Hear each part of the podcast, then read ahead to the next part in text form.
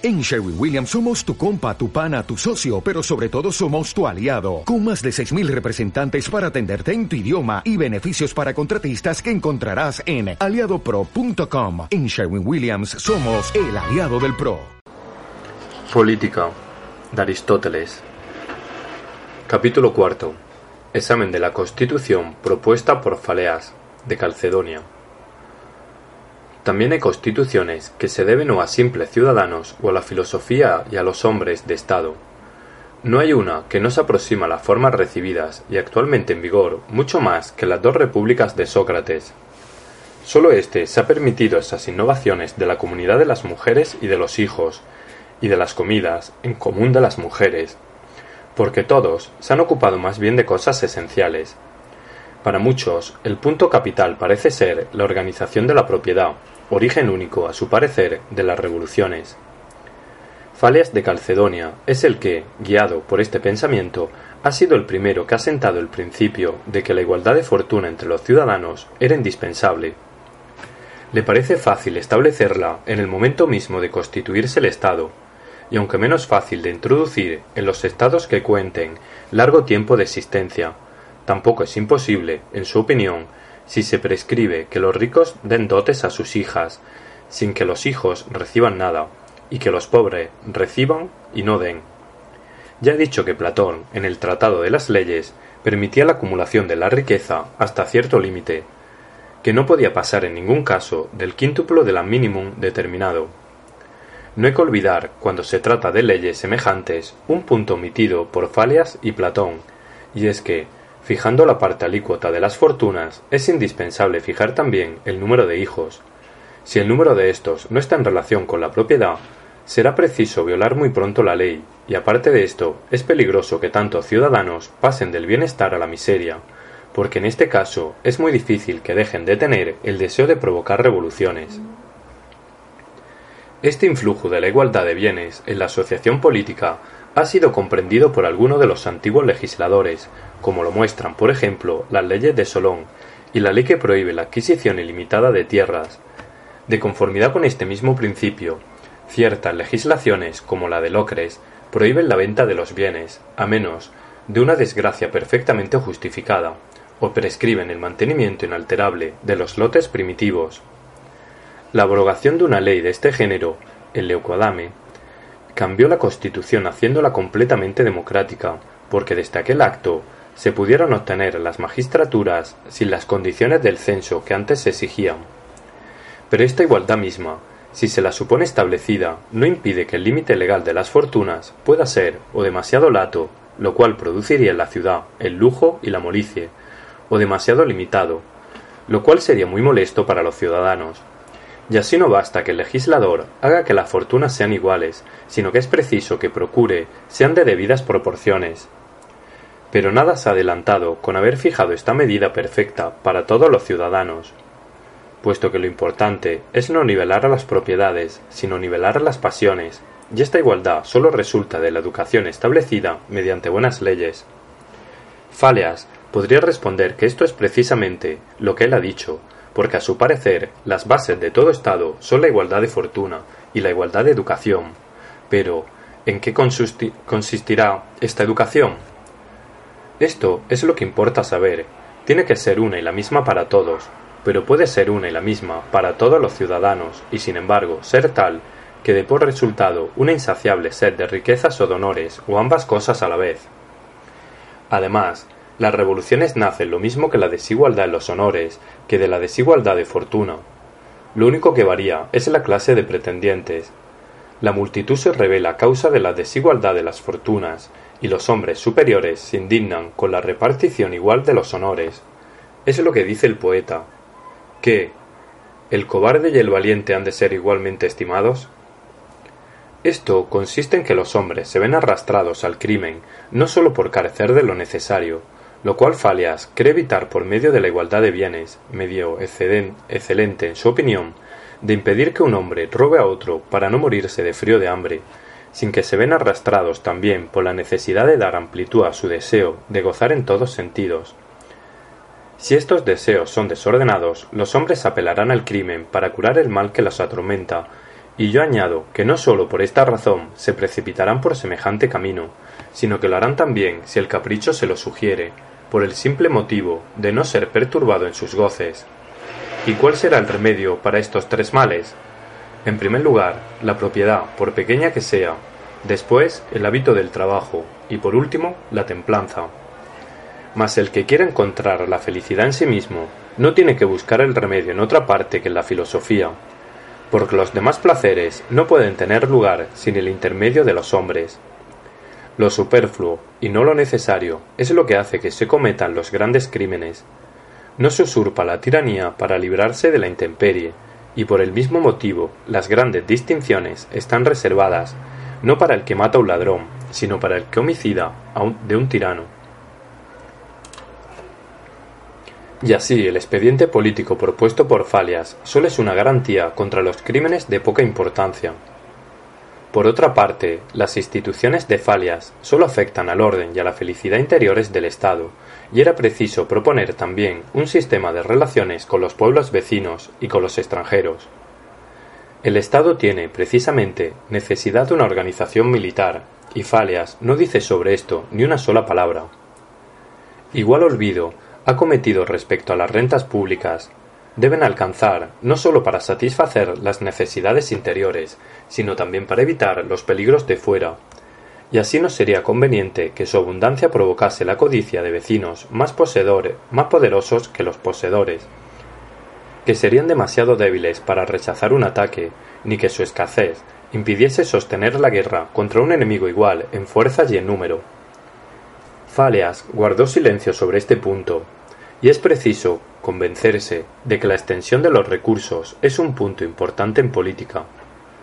El verdadero límite es, quizá, que el vencedor no encuentre jamás medios de indemnización de los gastos de la guerra en la riqueza del pueblo conquistado, y que ésta no pueda producir ni aun a enemigos más pobres lo que por este motivo hayan gastado. Cuando Autofradates puso sitio a Tarnea, Eubolo le aconsejó que calculara el tiempo y el dinero que iba a gastar en la conquista del país y considerara si no le resultaría mayor ventaja en abandonar el sitio prometiendo por su parte evacuar inmediatamente a Atarnea, previo el pago de una indemnización muy inferior a aquellos gastos. La advertencia hizo reflexionar a Autofradates y desistió inmediatamente de su empeño. La igualdad de fortuna entre los ciudadanos sirve perfectamente, lo confieso, para prevenir las disensiones civiles, pero a decir verdad, este medio no es infalible, porque los hombres superiores se irritan al verse reducidos a tener lo mismo que todos, y esto será con frecuencia causa de turbaciones y revueltas. Además, la avidez de los hombres es insaciable.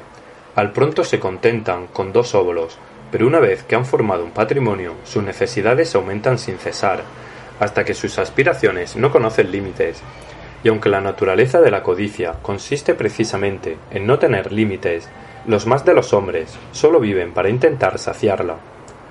Vale más, por tanto, remontarse al principio de estos desarreglos, y en lugar de nivelar las fortunas, hacer de modo que los hombres moderados por temperamento no quieran enriquecerse, y que los malos no puedan hacerlo, y el mejor medio es hacer que éstos, estando en minoría, no puedan ser dañosos y no oprimirlos.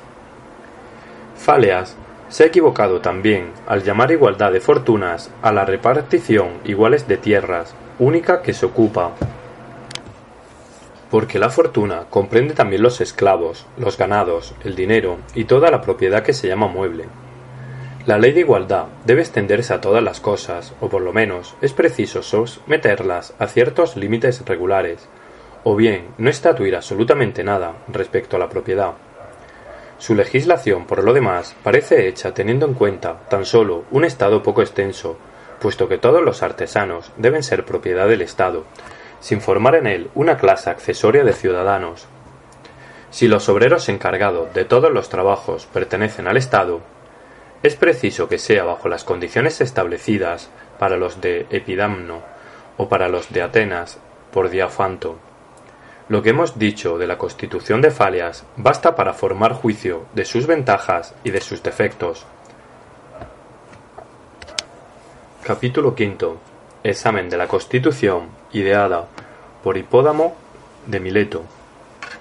Hipódamo de Mileto, hijo de Eurifón, inventor de la división de las ciudades en calles, que aplicó al Pireo, y que por otra parte mostraba en su manera de vivir una excesiva vanidad, complaciéndose en arrostrar a la opinión pública, que le censuraba por la compostura de su cabellera y la elegancia de su vestido, usando lo mismo en verano que en invierno trajes a la vez ligeros y de abrigo, hombre que tenía la pretensión de no ignorar nada de cuanto existía en la naturaleza, es también el primero que, sin haberse ocupado nunca de los negocios públicos, se aventuró a publicar algo sobre la mejor forma de gobierno. Su república se componía de diez mil ciudadanos, distribuidos en tres clases artesanos, labradores y defensores de la ciudad, que eran los que hacían uso de las armas. Dividía el territorio en tres partes, una sagrada, otra pública y la tercera poseída individualmente. La que debía subvenir a los gastos legales del culto de los dioses era la porción sagrada, la que debía alimentar a los guerreros la porción pública, y la que pertenecía a los labradores la porción individual.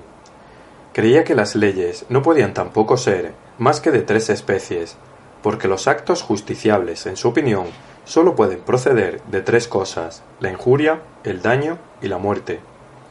Creaba un tribunal supremo y único, al que habrían de ir en apelación todas las causas que se estimaran mal juzgadas. Este tribunal se componía de ancianos nombrados por elección, en cuanto a la forma de los juicios. Hipódamo rechazaba el voto por bolas, cada juez debía llevar una tablilla en la que escribía si condenaba pura y simplemente, la dejaba en blanco, se absolvía en igual forma, y estampaba en ella sus razones, se absolvía o condenaba solo en parte. El sistema actual le parecía vicioso, en cuanto obliga a los jueces muchas veces a ser perjuros, cuando votan de una manera absoluta en uno o en otro sentido, garantizaba también por medio de la ley las recompensas debidas a los descubrimientos políticos de utilidad general y aseguraba la educación de los hijos de los guerreros que morían en los combates, haciendo que los tomara a su cargo el Estado. Esta última institución le pertenece exclusivamente, pero hoy Atenas y otros muchos estados poseen una ley análoga. Todos los magistrados debían ser elegidos por el pueblo, que para Hipódamo se compone de las tres clases del Estado, y una vez nombrados, los magistrados se encargan mancomunadamente de la vigilancia de los intereses generales, de los asuntos extranjeros y de la tutela de los huérfanos. Tales son, poco más o menos, las disposiciones principales de la Constitución de Impódamo.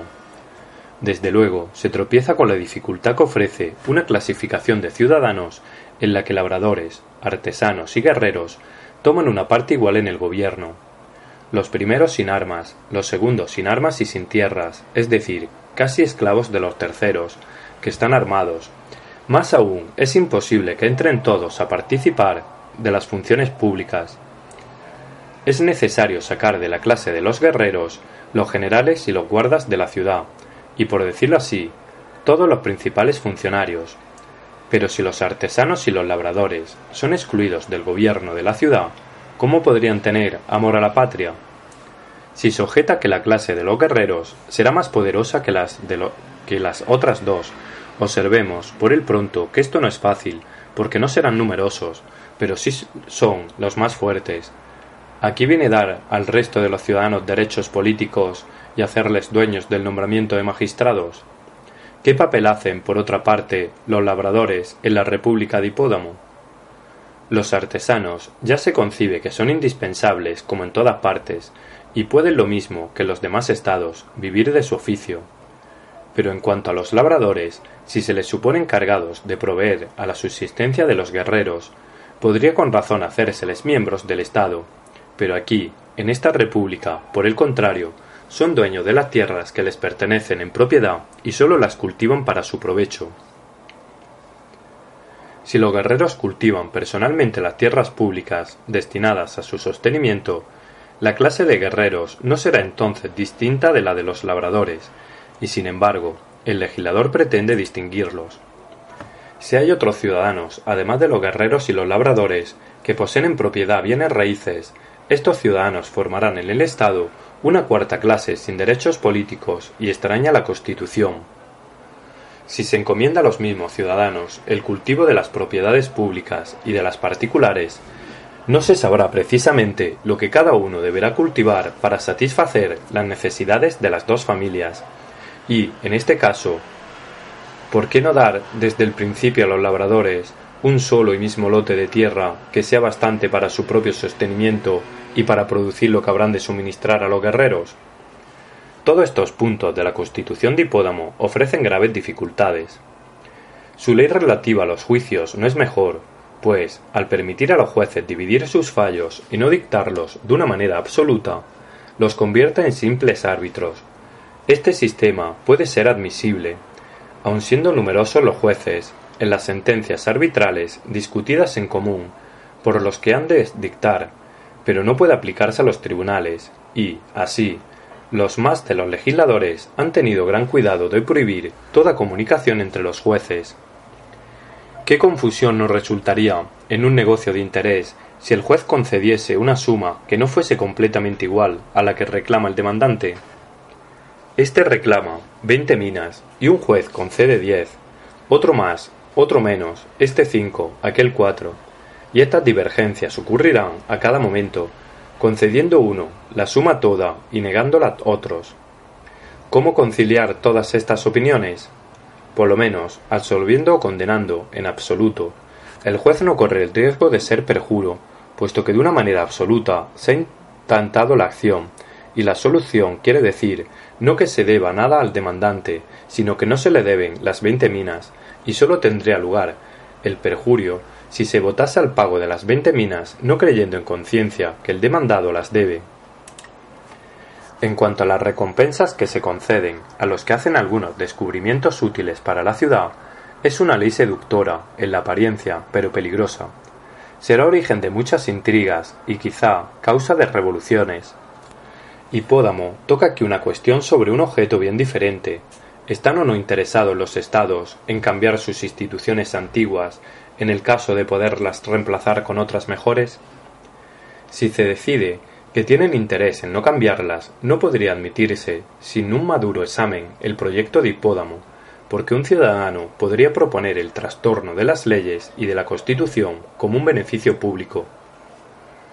Puesto que hemos indicado esta cuestión, creemos deber entrar en explicaciones más amplias acerca de ella, porque es, repito, muy controvertible y lo mismo podría darse la preferencia al sistema de la innovación. La innovación ha sido provechosa en todas las ciencias, en la medicina, que ha prescindido de sus viejas prácticas, en la gimnástica y en general en todas las artes en que se ejercitan las facultades humanas, y como la política debe ocupar también un lugar entre las ciencias, es claro que es necesariamente aplicable a ella el mismo principio. Podría añadirse que los hechos mismos vienen en apoyo de esta aserción. Nuestros antepasados vivían en medio de una barbarie y de una sencillez singulares, así que por mucho tiempo los griegos no caminaban sino armados y vendían a sus mujeres. Las pocas leyes antiguas que nos han quedado son de una rudeza increíble. En Cumas, por ejemplo, la ley que castigaba el asesinato declaraba culpable al acusado en el caso de que el acusador presentase cierto número de testigos sacados de entre los propios parientes de la víctima. La humanidad en general debe ir en busca no de lo que es antiguo, sino de lo que es bueno. Nuestros primeros padres ya hayan salido del seno de la tierra, ya hayan sobrevivido alguna gran catástrofe, se parecen probablemente al vulgo y a los ignorantes de nuestros días. Por lo menos, esta es la idea que la tradición nos da de los gigantes hijos de la tierra, y sería un solemne absurdo atenerse a la opinión de semejantes gentes. Además, la razón nos dice que las leyes escritas no deben conservarse siempre innata, inmutables. La política, y lo mismo pasa con las demás ciencias, no puede precisar todos los pormenores. La ley debe en absoluto disponer de un modo general, mientras que los actos humanos recaen todos sobre casos particulares. La consecuencia necesaria de esto es que en ciertas épocas es preciso modificar determinadas leyes. Pero considerando las cosas desde otro punto de vista, requiere esta materia la mayor circunspección. Si la mejora deseada es poco importante, es claro que, para evitar el funesto hábito de cambiar con demasiada facilidad las leyes, conviene tolerar algunos extravíos de la legislación y del gobierno. Más peligroso sería el hábito de la desobediencia que útil la innovación. También podría desecharse como inexacta la comparación de la política con las demás ciencias. La innovación en las leyes es una cosa distinta de la innovación en las artes. La ley, para hacerse obedecer, no tiene otro poder que el del hábito, y el hábito sólo se forma con el tiempo y los años, de tal manera que sustituir ligeramente las leyes existentes con otras nuevas es debilitar a la fuerza misma de la ley. Pero más aún, admitiendo la utilidad de la innovación, se puede preguntar si los estados debe dejarse la iniciativa en este punto a todos los ciudadanos sin distinción, o ha de quedar reservada a algunos evidentemente, porque hay una gran diferencia entre estos dos sistemas, mas terminemos aquí estas consideraciones, que tendrán su lugar propio en otra parte. Capítulo VI. Examen de la Constitución de la Cedemonia. Respecto a las constituciones de la Cedemonia y de Creta, pueden hacerse dos preguntas aplicables a todos los demás estados. La primera, ¿cuáles son los méritos y los defectos de estos estados comparados con el tipo de la Constitución perfecta? Y la segunda, si no presenta nada que sea contradictorio con el principio y la naturaleza de su propia constitución. En un Estado bien constituido, los ciudadanos no deben ocuparse de las primeras necesidades de la vida, punto en que todos están de acuerdo, siendo sólo el modo de ejecución lo que ofrece dificultades. Más de una vez la esclavitud de los penestes ha sido peligrosa para los tesalios, como la de los ilotas a los espartanos. Son enemigos eternos, que espían sin cesar la ocasión de sacar provecho de cualquier calamidad. La Creta nada ha tenido que temer en este punto, y probablemente la causa de esto es que los diversos estados que la componen, aunque se han hecho la guerra, jamás han prestado a la rebelión un apoyo que pudiese volverse contra ellos mismos, puesto que poseen todos siervos periecos. La Cedemonia, por el contrario, sólo tenía en torno suyo enemigos, la Mesenia, la Argólide, la Arcadia, la primera insurrección de los esclavos entre los tesalios estalló precisamente con ocasión de la guerra que sostuvieron contra los aqueos, los perrebes y los magnesianos, pueblos limítrofes. Si hay un punto que exige laborioso cuidado es, ciertamente, la conducta que debe observarse con los esclavos. Si son tratados con dulzura, se hacen insolentes y se atreven a considerarse como iguales a sus dueños, tratados con severidad, conspiran contra ellos y los aborrecen. Cuando no se consigue despertar otros sentimientos que estos en el corazón de los ilotas, es prueba de que no se ha resuelto bien el problema. El relajamiento de las leyes en la cedemonia respecto a las mujeres es a la vez contrario al espíritu de la Constitución y al buen orden del Estado. El hombre y la mujer, elementos ambos de la familia, forman igualmente, si puede decirse así, las dos partes del Estado, de un lado los hombres, de otro las mujeres, de suerte que, donde quiera que la Constitución ha dispuesto mal lo relativo a las mujeres, es preciso decir que la mitad del Estado carece de leyes. Esto puede observarse en Esparta. El legislador, al exigir de todos los miembros de su república templanza y firmeza, lo ha conseguido gloriosamente respecto a los hombres, pero se ha malogrado por completo su intento respecto a las mujeres, que pasan la vida entregadas a todos los desarreglos y excesos del lujo.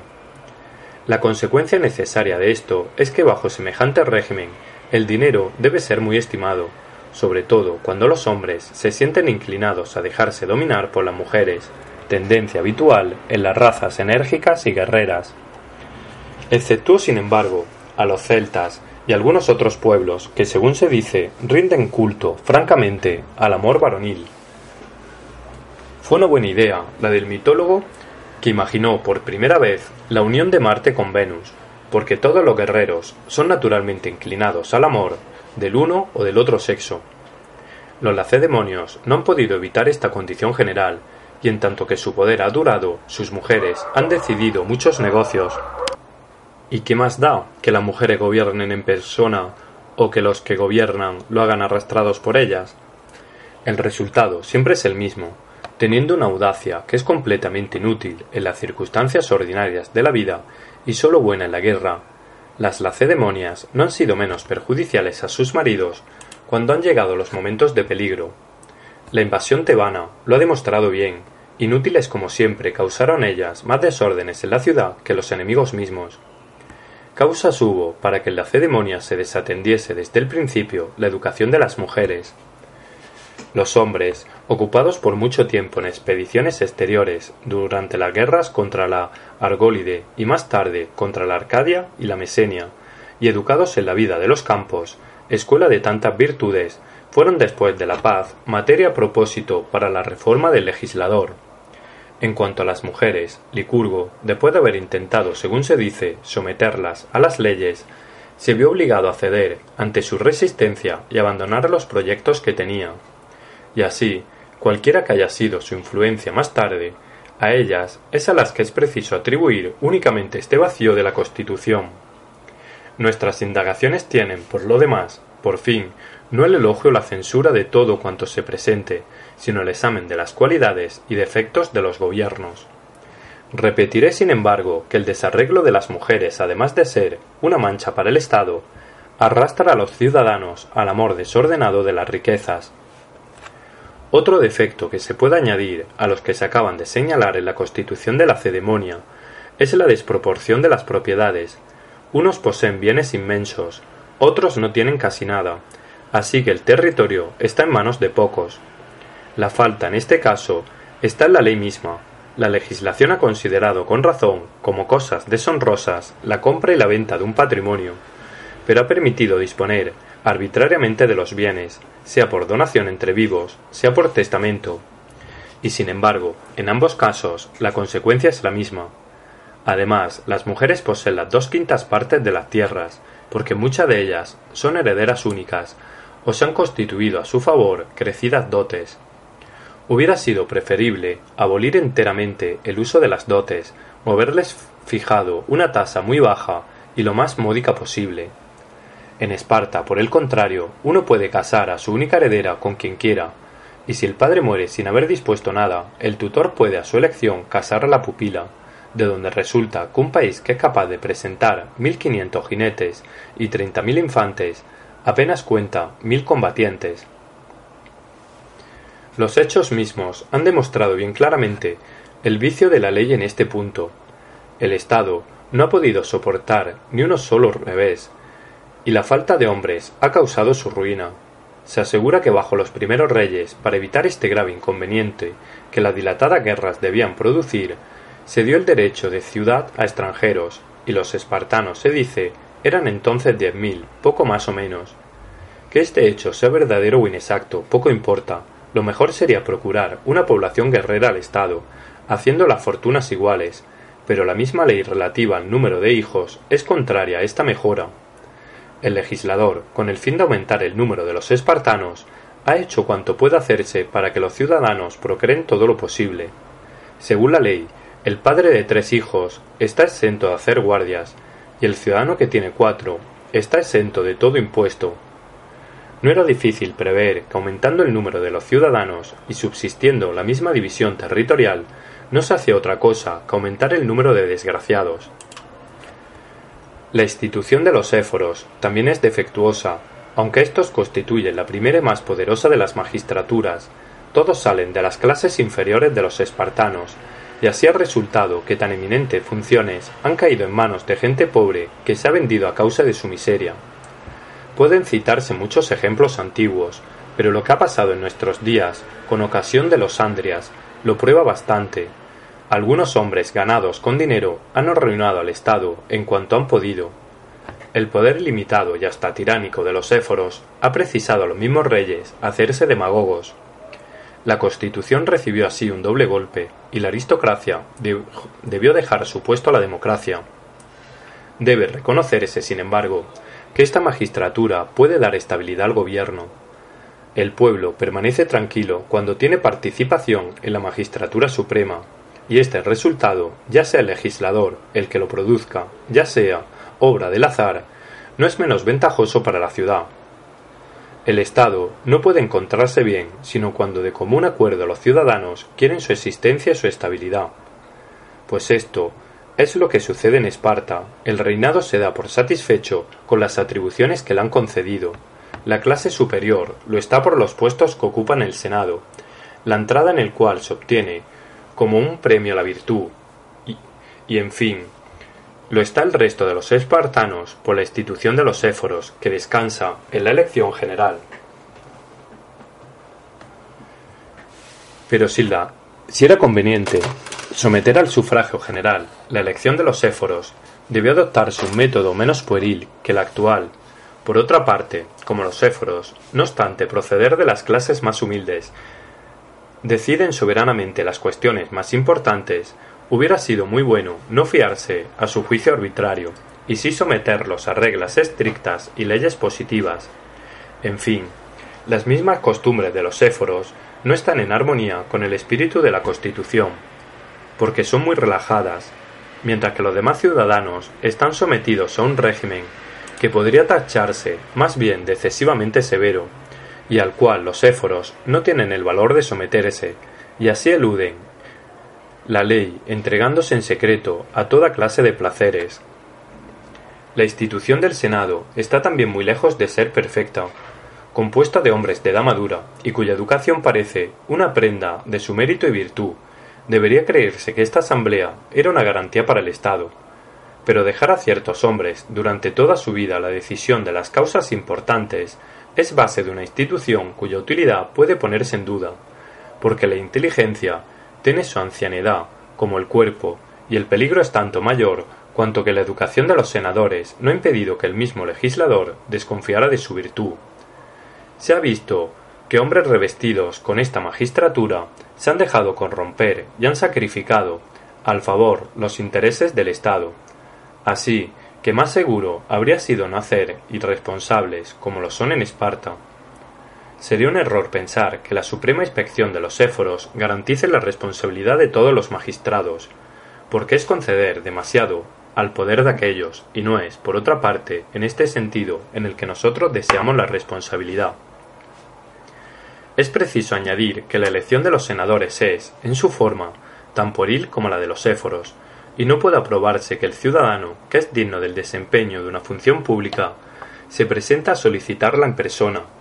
Las magistraturas deben confiarse al mérito, ya les acepte, ya les renuncie el que lo tenga, pero en este punto el legislador se ha guiado por el principio que resalta en toda su constitución, excitando la ambición de los ciudadanos, es como se procede a hacer la elección de los senadores, porque nunca se solicita una magistratura sino por ambición, y sin embargo, los más de los crímenes voluntarios que cometen los hombres no tienen otro origen que la ambición y la codicia. En cuanto al reinado, en otra parte examinaré si es una institución funesta o ventajosa para los estados, pero en verdad que la organización que aquel ha recibido y conserva aún en la ceremonia no guarda proporción con la elección vitalicia de cada uno de los dos reyes. El mismo legislador ha puesto en duda su virtud, y sus leyes prueban que desconfiaba de su probidad. Y así, los lacedemonios los han obligado con frecuencia a ir a las expediciones militares acompañados por enemigos personales, y la discordia de los dos reyes la consideraban ellos como una salvaguardia del Estado. Las comidas comunes, que llaman ellos fidicias, han sido igualmente mal organizadas por culpa de su fundador, pues los gastos deberían correr a cargo del Estado, como en Creta. En la cedemonia, por el contrario, cada uno debe llevar la parte prescrita por la ley, por más que la extrema pobreza de algunos ciudadanos no le permita hacer ese gasto. La intención del legislador ha sido completamente defraudada, Quería hacer de las comidas comunes una institución completamente popular, y gracias a la ley no es nada de esto. Los más pobres no pueden tomar parte en estas comidas, y sin embargo, desde tiempo inmemorial, el derecho político solo se adquiere mediante esta condición, y la pierde todo el que no se halla en situación de soportar esta carga. Con razón, se ha criticado la ley relativa a los almirantes, porque es un origen de disensiones puesto que equivale a crear, al lado de los reyes, que son generales vitalicios del ejército de tierra, otro reinado casi tan poderoso como el suyo. Se puede hacer al sistema un conjunto del legislador el mismo cargo que Platón le ha hecho en sus leyes, el de tender exclusivamente a desenvolver una sola virtud, el valor guerrero. No niego la utilidad del valor para llegar a la dominación, pero la cedemonia, que se ha sostenido mientras ha hecho la guerra, ha perdido el poder por no saber gozar de la paz y por no haberse dedicado a ejercicios más elevados que los de los combates. Una falta no menos grave es que, reconociendo que las conquistas deben ser el premio de la virtud y no de la cobardía, idea ciertamente muy justa, los espartanos han llegado a considerar aquellas como cosa superior a la virtud misma, lo cual es mucho menos laudable. Todo lo relativo a las rentas públicas es muy defectuoso en el gobierno de Esparta. El Estado, no obstante, estar expuesto a sostener guerras muy dispendiosas no tiene tesoro y además las contribuciones públicas son poco menos que nulas, porque, como casi todo el suelo pertenece a los espartanos, se apuran muy poco a hacer efectivos los impuestos. El legislador se ha equivocado completamente en lo relativo al interés general, al hacer al Estado muy pobre y a los particulares desmesuradamente codiciosos. He aquí las principales observaciones críticas que pueden hacerse a la constitución de la cedemonia, y a las que ponemos aquí fin.